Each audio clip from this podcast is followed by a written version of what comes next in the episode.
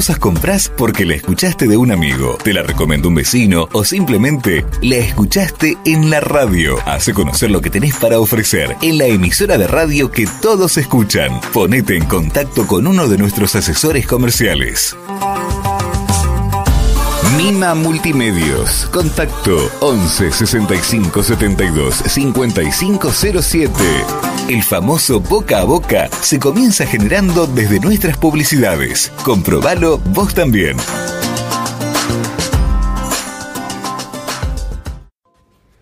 Hola, mi nombre es Felisa Colombo, soy titular de una empresa de servicios de viajes y turismo a medida, especializado en el segmento de viajes de negocios o corporativos y también soy directora del proyecto Esenciar de Desarrollo Integral de Comunidades Rurales y Pueblos Originarios desde la mirada de turismo sustentable.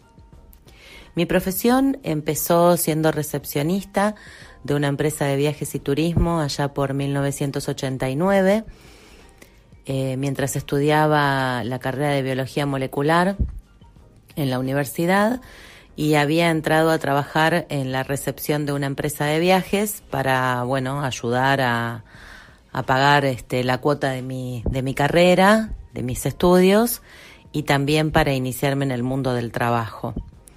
Eh, me encantó, enseguida me apasionó el, el ambiente, me apasionó armar viajes, veía cómo mis compañeros armaban eh, los circuitos y los viajes en ese momento era totalmente diferente a como es ahora.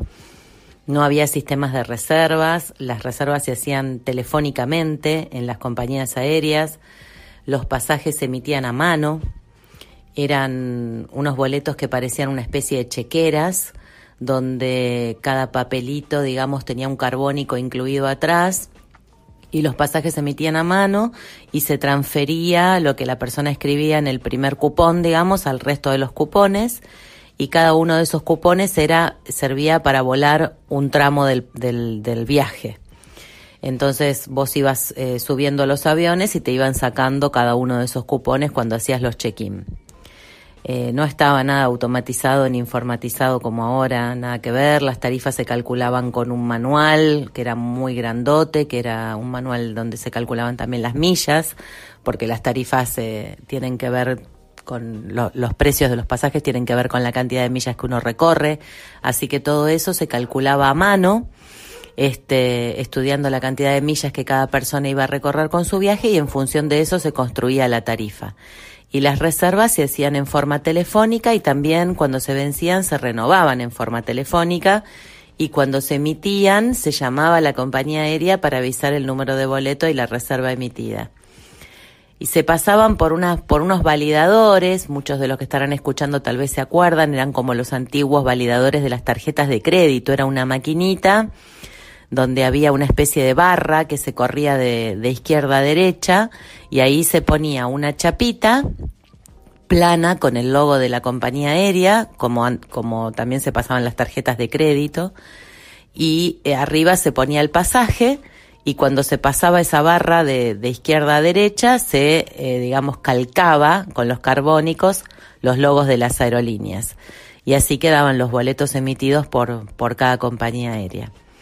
Después con el devenir del tiempo vino el primer sistema de reservas que se comercializó en las agencias de viajes, eh, que bueno, yo ese curso lo tuve que ir a hacer en Dallas, en una universidad en, en Estados Unidos, porque acá no había, no había capacitadores que lo hicieran. Y allí los boletos se emitían también de la misma manera, pero eh, con carbónico y con cupones, pero de forma automatizada con una impresora que se llamaba teleticketing, donde los, los boletos se iban a buscar, eran, venían en hojas de formulario continuo y se cargaban ahí en la impresora y bueno, uno los mandaba a emitir por sistema y, y se emitían también con el mismo sistema de carbónicos, pero a máquina, digamos. Y después ya sí llegó el boleto este, virtual como lo conocemos hoy o e-ticket. Así que ese fue un poco el inicio y el recorrido de, esta hermosa carrera eh, que bueno, que tuve durante toda mi vida en el mundo de los viajes. ¿Pensás que de haber sido hombre, este camino hubiese sido más fácil de transitar? Pienso que de haber sido hombre, eh, en vez de mujer, mi carrera hubiese sido mucho más sencilla. Cuando yo empecé en este mundo, en el año 89, eh, bueno, no había desde luego todas estas movidas de vanguardia que existen ahora tan populares respecto a la igualdad de género, los cierres de brechas salariales y todo esto. El turismo era y sigue siendo una, una profesión mayoritariamente de mujeres porque está directamente relacionado con la, con la capacidad de ingresos. Eh, lamentablemente en nuestro rubro hay mucho trabajo mm, en negro. muchas de las empresas pagan parte de los salarios en negro. Hay este, bueno, bastante precarización laboral, por decirlo de alguna manera. Y entonces eso también, eh, lamentablemente, ha hecho que muchas mujeres este, elijan ¿no? o accedan a trabajos de turismo y no sean tanto eh, tan popular entre los hombres. Pero los puestos de poder, los dueños de las agencias de viajes, los, los CEOs de aerolíneas, este, o los grandes referentes de esas épocas en la industria de viajes eran hombres. Eh, y bueno, y lamentablemente para las mujeres fue muy difícil eh, incluirnos en esos mundos. Las reuniones se hacían hasta muy tarde, si uno tenía una tiene su familia o hijos era imposible asistir. En turismo hay muchos eventos, cócteles, eventos después de, mm, del trabajo que también es difícil cuando, cuando uno tiene que llevar adelante una casa, una familia, ni hablar con hijos. También hay muchos viajes que se llaman viajes de familiarización o fam tours, donde hay operadores que invitan a, a los agentes de viajes a conocer determinados destinos. Este, entonces, bueno, también tenés que irte de viaje a, conocer destinos y compartís habitación con, otra persona y demás. Y eso hace que eh, también para las mujeres sea bastante más complicado poder ir. Generalmente a esos viajes van los dueños de las empresas o los CEOs y, rara vez le llegan esas posibilidades a, a los empleados. Algunas veces sucede, pero no es lo más común. Este, es un mundo que originalmente fue pensado no sé si es específico del turismo, en realidad el mundo en general originalmente fue pensado bueno, diagramado, ¿no? Desde estos mandatos patriarcales y, el hombre tuvo mucho más tiempo para desarrollar su profesión e insertarse en el mundo del networking y, de los negocios, eh, mientras las mujeres estaban originalmente destinadas a tareas de cuidado en la casa. Entonces tampoco estaba muy bien visto que te fueras de un viaje de familiarización eh, tanto tiempo y dejes tu casa. Bueno, un montón de obstáculos que los hombres en esa época no tenían.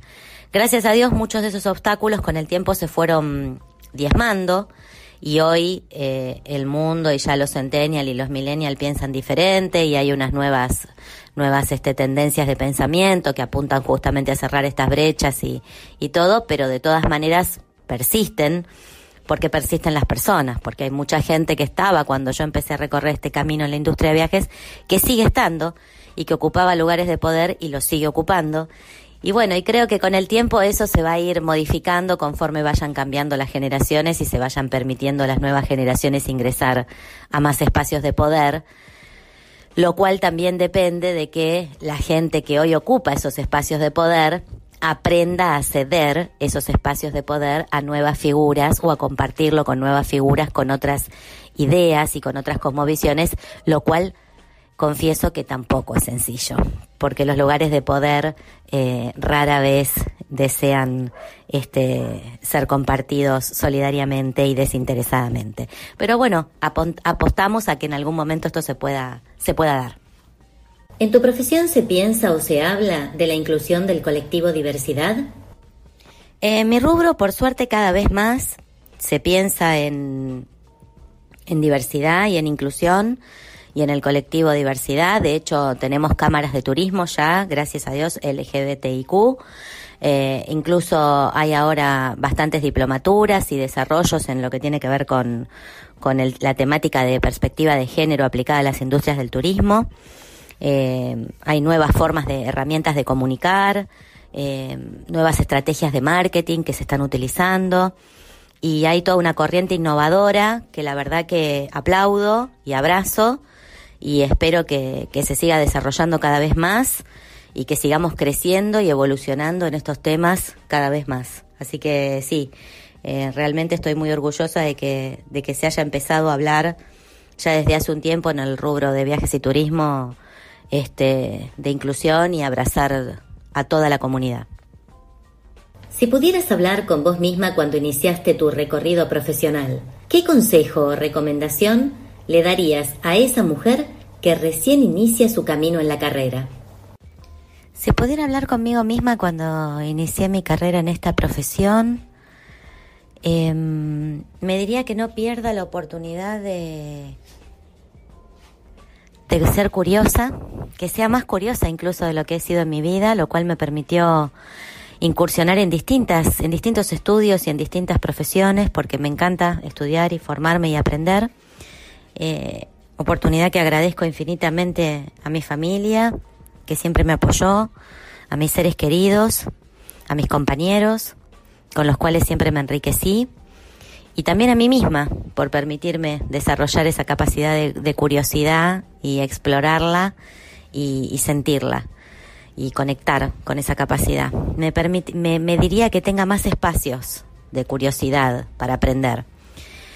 Y también me diría que me prepare para las decepciones, eh, porque la vida trae decepciones y, que no deje que eso me, me, me abata porque el interior y, y, la buena madera de la que de la que sé que estoy construida este puede resistir esas cosas. Y lo último que me diría como consejo o como recomendación es que me reserve más tiempos de mi vida para mi autocuidado, para mi autoconocimiento, para el contacto conmigo y para y para desarrollarme y conectar con, con lo más íntimo de mí misma. Tener espacios de autocuidado. Eso, ese es el consejo o la recomendación que me daría a mí misma. ¿Qué mensaje podés dejarnos a todas las mujeres de la comunidad Cisne? Y a toda la comunidad Cisne, ¿qué le diría? Primero, gracias. Gracias por, por confiar en nuestro trabajo. Gracias por creer, gracias por estar. Eh, les diría que tenemos un gran futuro por delante, que construir espacios de igualdad y, de comunidad y de solidaridad entre mujeres no nunca fue sencillo. Los, los espacios de liderazgo no son muchos y entonces aquellas mujeres que los lograron alcanzar que seguramente les ha costado muchísimo alcanzarlos este, y, hoy tenerlos, eh, tienen como una cuota de, de temor o de, o de egoísmo, si se quiere, eh, pero también hay que aprender a mirar esas cosas con piedad y a entender que el tiempo es lo único que va a decir que nadie, que nosotras, digamos, al menos no, nuestra intencionalidad no es estar contra nadie, sino sumar espacios nuevos para otras personas. Somos muchas las mujeres, muchas las mujeres que esperamos tener oportunidades, que esperamos darnos a conocer, que esperamos poder construir redes, formarnos, conocer a otras. Eh, somos muchísimas, entonces eh, el espacio es muy grande para todas, para que podamos coexistir, cohabitar y co-crear juntas como, como dicen este, unas de las chicas que están en, nuestro círculo también, esta cultura co, ¿no? De, de co-crear y de coexistir, cohabitar y construir en comunidad. Así que les diría eso, que sigamos para adelante, que pensemos siempre en comunidad, que pensemos en seguir construyendo, en seguir avanzando y, en seguir aportándonos mutuamente valor para, para seguir avanzando juntas en este desafío de, de incluirnos mutuamente en nuestras cadenas de valor, de formarnos, de capacitarnos y de, y de alcanzar cada vez a más mujeres que todavía esperan este, sus oportunidades. ¿Sabés por qué las grandes marcas, a pesar de ser conocidas, todavía siguen haciendo más y más publicidad? No. Porque todos los días hay alguien que quiere estar donde vos estás, esforzándose en superarte, en ganarte clientes. En definitiva, estés en la situación que estés, te sugerimos anunciar en nuestras tandas publicitarias y seguir siendo un número uno. No dejes que otros te quiten lo que vos ya te ganaste. ¿Querés conocer más? Ponete en contacto con el Departamento de Publicidad de la radio, ahora mismo. Mima Multimedios. Contacto 11 65 72 5507.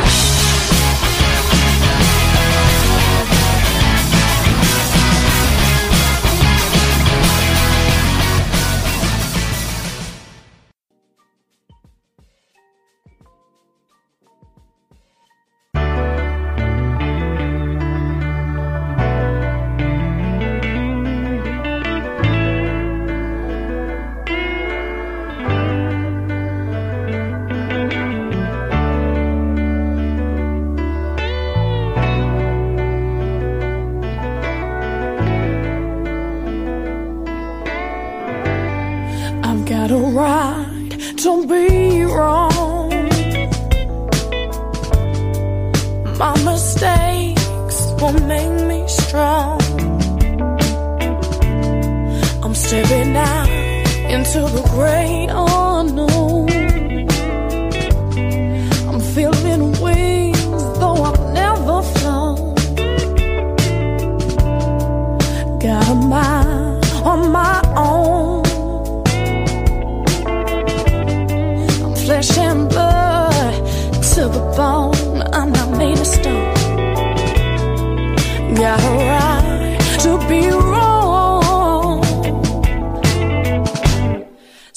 and leave me alone.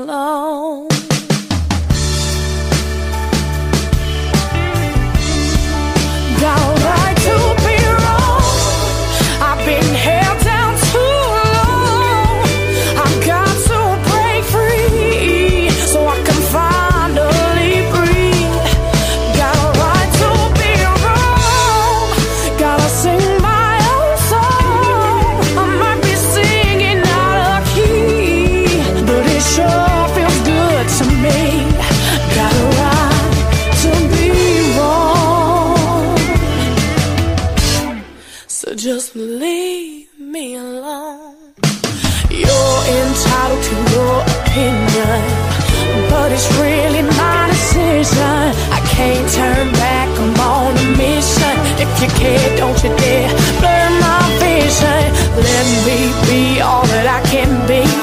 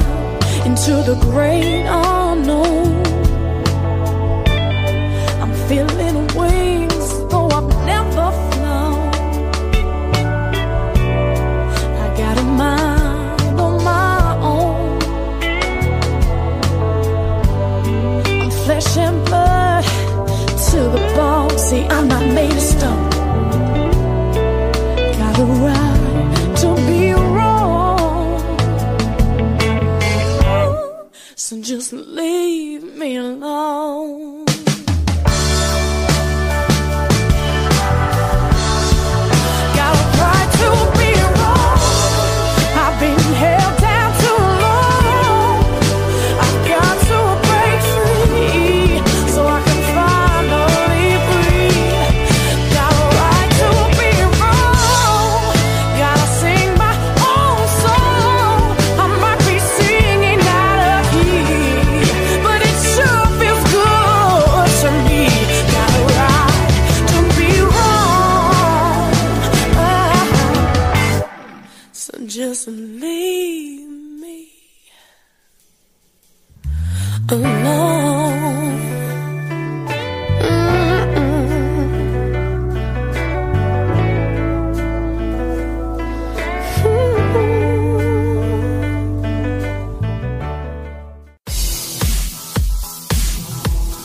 Nuestras redes sociales.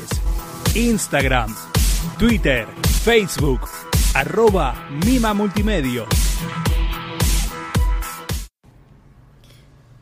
En este primer programa que compartimos con toda la comunidad Cisne, queremos darles también la noticia de apertura de este nuevo ciclo y de este nacimiento de nuestro espacio, de que la doctora Virginia García Bodú, doctora en psicología, especialista en comunicación y liderazgo, ha decidido amadrinar a nuestro espacio Cisne y ayudarnos a impulsar todas las acciones que desde aquí originemos solidaria y responsablemente para incluir cada vez a más mujeres en el desarrollo igualitario y los cierres de brechas que tanto nos hacen falta.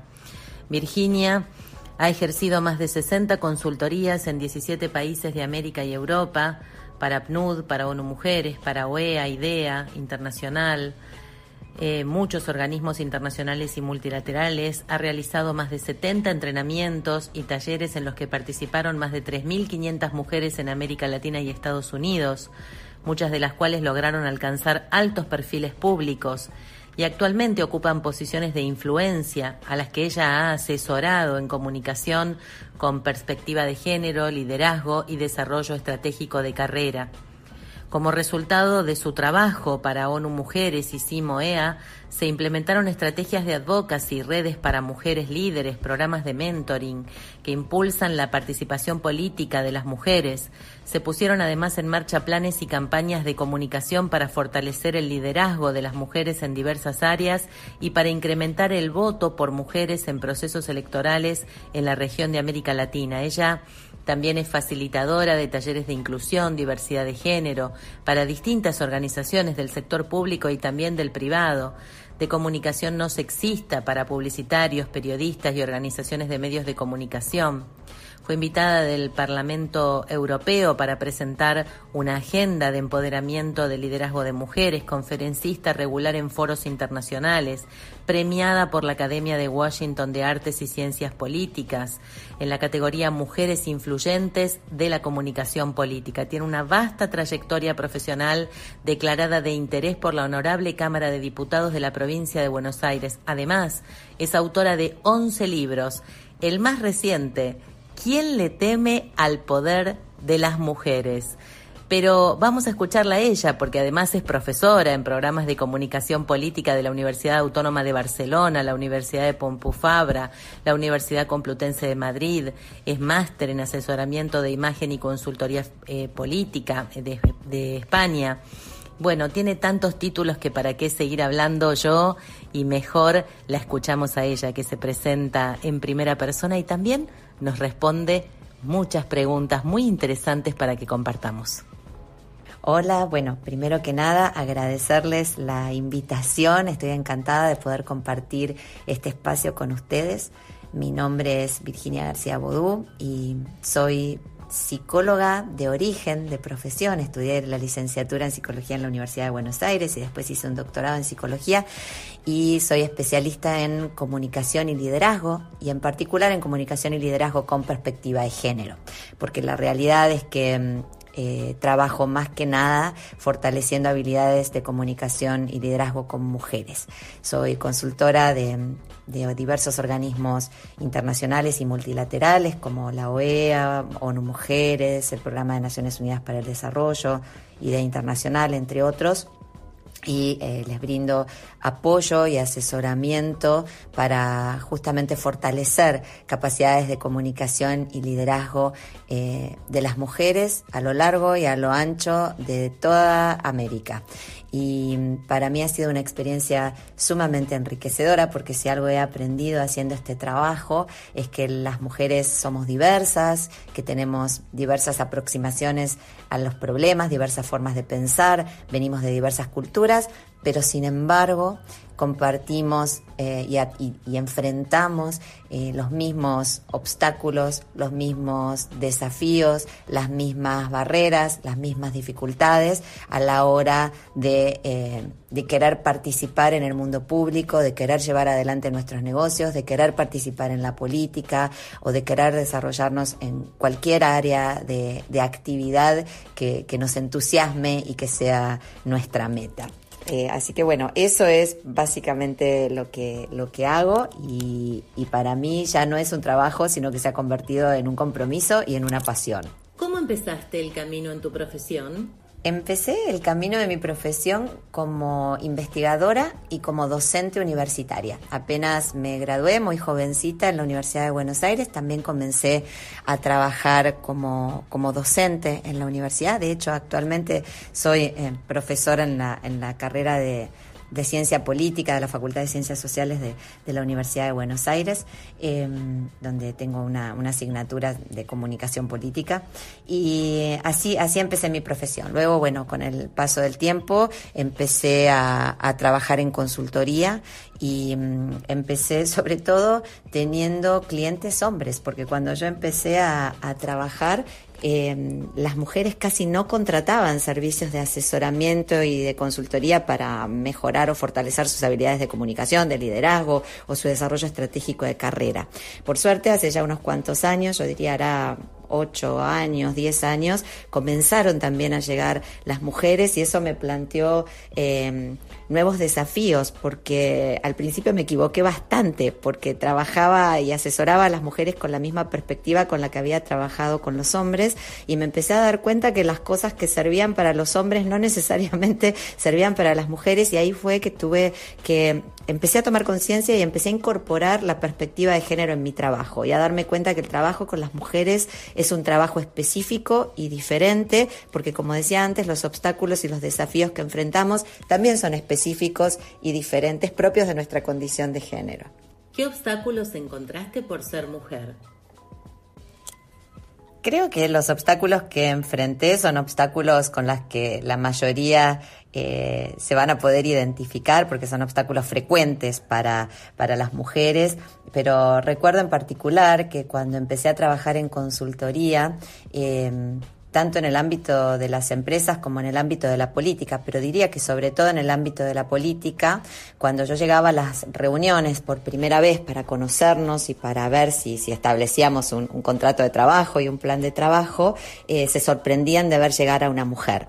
De hecho, en más de una ocasión, cuando yo llegaba a las reuniones y alguien me recibía, me decían, bueno, ¿y cuándo viene el consultor? Y mi respuesta era siempre, el consultor ya llegó, el consultor soy yo. ¿No? Entonces sí, enfrenté mm, ciertos prejuicios que de alguna manera se transformaban en obstáculos hasta que, bueno, hasta que podía mostrar mi trabajo, mis capacidades, pero yo sentía que en comparación a un colega hombre, a mí se me, entre comillas, tomaba examen, ¿no? Que yo tenía que rendir examen de aptitud todo el tiempo, que cuando veían ingresar una mujer a la sala, bueno, yo tenía que probar que siendo mujer podía realizar ese trabajo, mientras que a mis colegas hombres llegaban a la sala y se daba por sentado que podían realizar el trabajo. Entonces, sí, creo que ese fue uno de los obstáculos más potentes que enfrenté, de tener que estar mostrando todo el tiempo mi capacidad para poder realizar las cosas porque esperaban que a las reuniones entrara un hombre y no una mujer. ¿Pensás que de haber sido hombre, este camino hubiese sido más fácil de transitar? Sí, creo que eh, seguramente si hubiera sido hombre, el camino profesional hubiera sido más sencillo de transitar.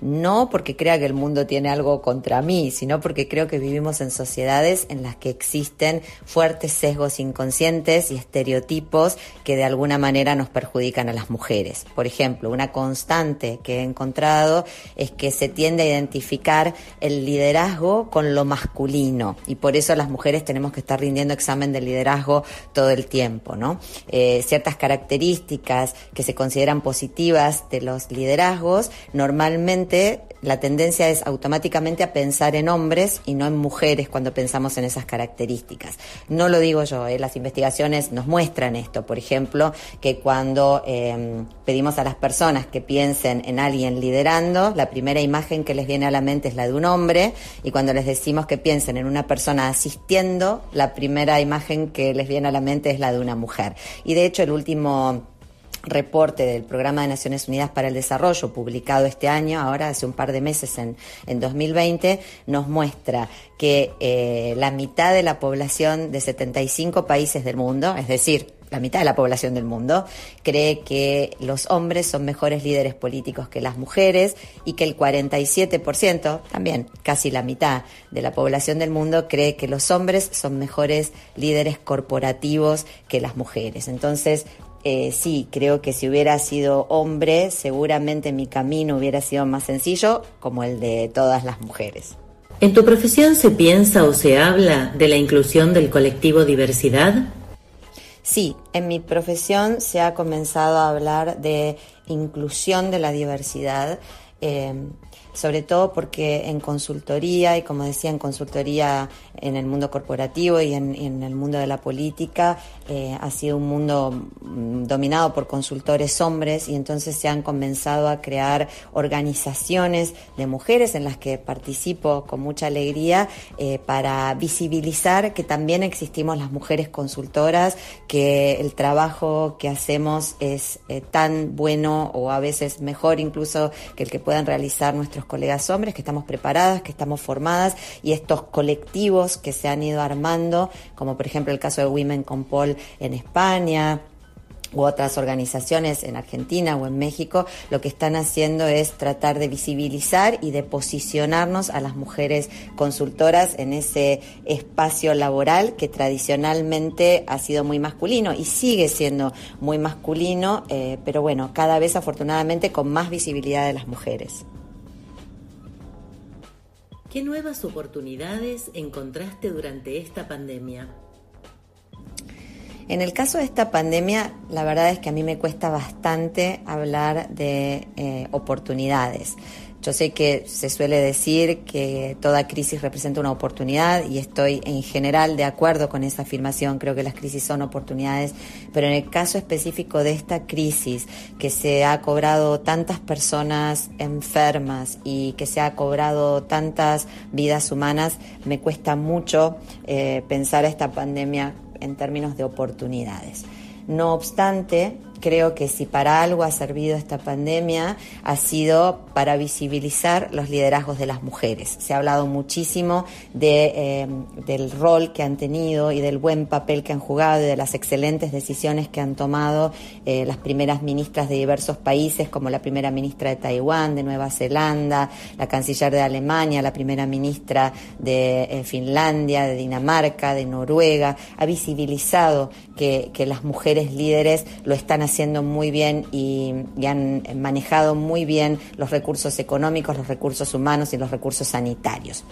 Entonces, en ese sentido, creo que la pandemia abrió la oportunidad, por una parte, de visibilizar los liderazgos de las mujeres y de visibilizar los talentos de las mujeres para liderar, y por otro lado también de visibilizar la diversidad de los liderazgos de las mujeres, porque para mí algo peligroso. Es que muchas veces se habla de el liderazgo de las mujeres, cómo lideran las mujeres y en realidad creo que tenemos que empezar a ver que las mujeres somos diversas y que nuestros estilos de liderazgo por lo tanto son diversos. Y que así como los hombres tienen estilos de liderazgo diferentes porque el liderazgo, no sé, por poner un ejemplo de Donald Trump no se parece en nada al liderazgo de Barack Obama, bueno, los liderazgos de las mujeres tampoco tienen por qué ser todos iguales, sino que tenemos que empezar a aceptar la diversidad en la manera de liderar y que eso también es positivo que liderazgos diversos van a traer ideas diversas, van a traer estrategias diversas sobre la mesa y que tenemos que dejar de encasillar a las mujeres en un único estilo de liderazgo porque eso también limita las posibilidades de las mujeres de ocupar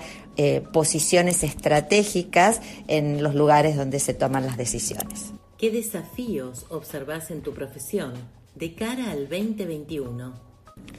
Creo que de cara al 2021 vamos a tener que ajustarnos los cinturones porque se viene eh, una crisis económica fuerte, producto de la pandemia. Creo que mi profesión no va a estar exenta eh, al contexto, sino que va a sufrir las consecuencias de todo esto, al igual que todos los otros sectores y áreas de actividad.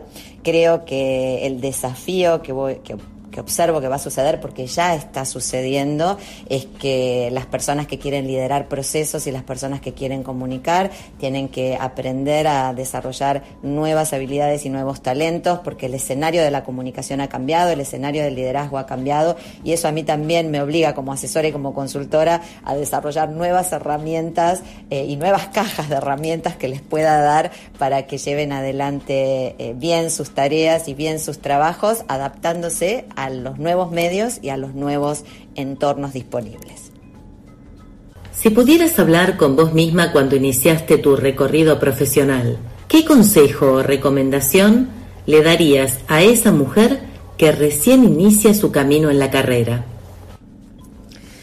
Uy, si pudiera hablar con la que fui cuando, cuando empecé mi recorrido profesional me diría unas cuantas cosas, pero creo que mm, el mejor consejo que me podría dar es el de las redes, el de hacer redes con otras mujeres, el de hacer networking y tejer redes con otras mujeres para um, no sentirme tan sola a veces en la profesión, para tener un espacio de contención, para tener un espacio donde poder ser vulnerable y ser comprendida en mi vulnerabilidad y para tener otras mujeres que me pudieran mentorear, otras mujeres a las que les pudiera preguntar cuando enfrentaste esta dificultad, cómo la resolviste, ¿no? Creo soy una convencida del poder de, las redes de mujeres, del poder del mentoreo entre las mujeres, eh, no solamente el mentoreo tradicional, sino también el mentoreo inverso, es decir, que cualquier, cualquiera, cualquier mujer que tenga experiencia en algo lo puede compartir con otras sin importar si es más joven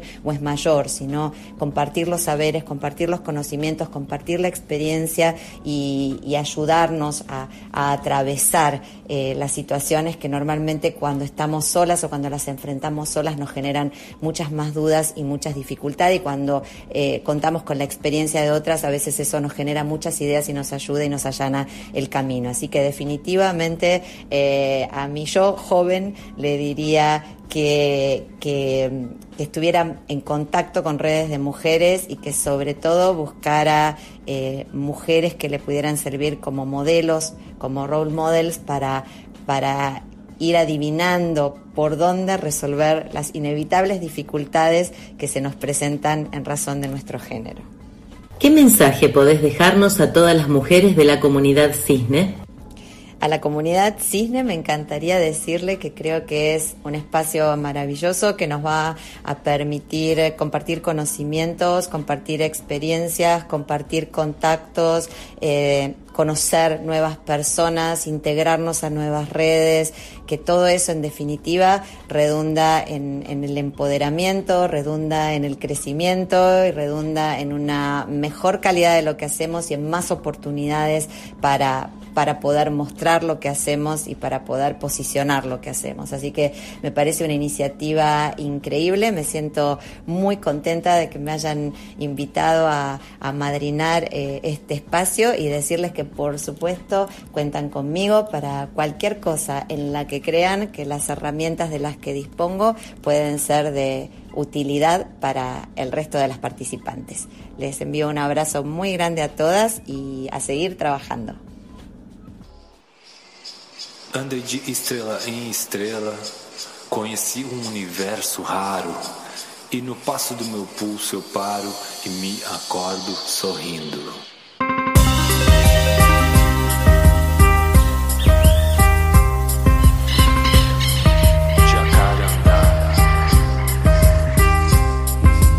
Sangra el jacarandá El aire se vuelve vapor. Algo increíble sucede, magia violeta ancestral. En esta parte del mundo. Y nadie se para a mirar. Es como un regalo que nunca se abrió. Estamos tan ocupados en esta parte del mundo, tratando de no parecernos a nosotros mismos. No puedo explicártelo. Es como estar en el cielo. No, puedo explicártelo. Como estar en el cielo. Jacarandá. Cae la lluvia tropical. Es verano, verano en la ciudad y la fragancia jazmín eclipsa por un segundo el olor de los muertos. Uh, no puedo explicártelo. Es como estar en el cielo. Y no, no puedo explicártelo. Es como estar en el cielo.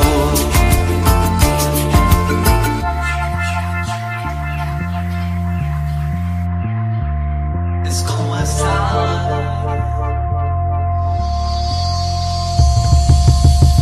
Violeta de jacarandá, colorindo a paisagem densa. Nunca vi imagem tão intensa, eu absorvo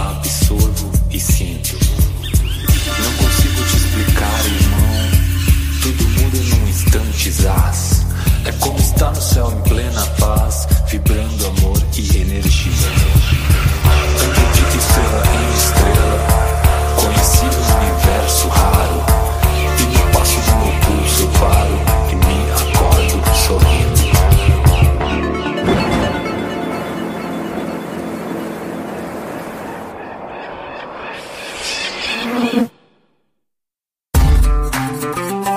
cosas compras porque la escuchaste de un amigo, te la recomendó un vecino o simplemente la escuchaste en la radio? Hace conocer lo que tenés para ofrecer en la emisora de radio que todos escuchan. Ponete en contacto con uno de nuestros asesores comerciales. Mima Multimedios. Contacto 11 65 72 5507. El famoso boca a boca se comienza generando desde nuestras publicidades. Comprobalo vos también.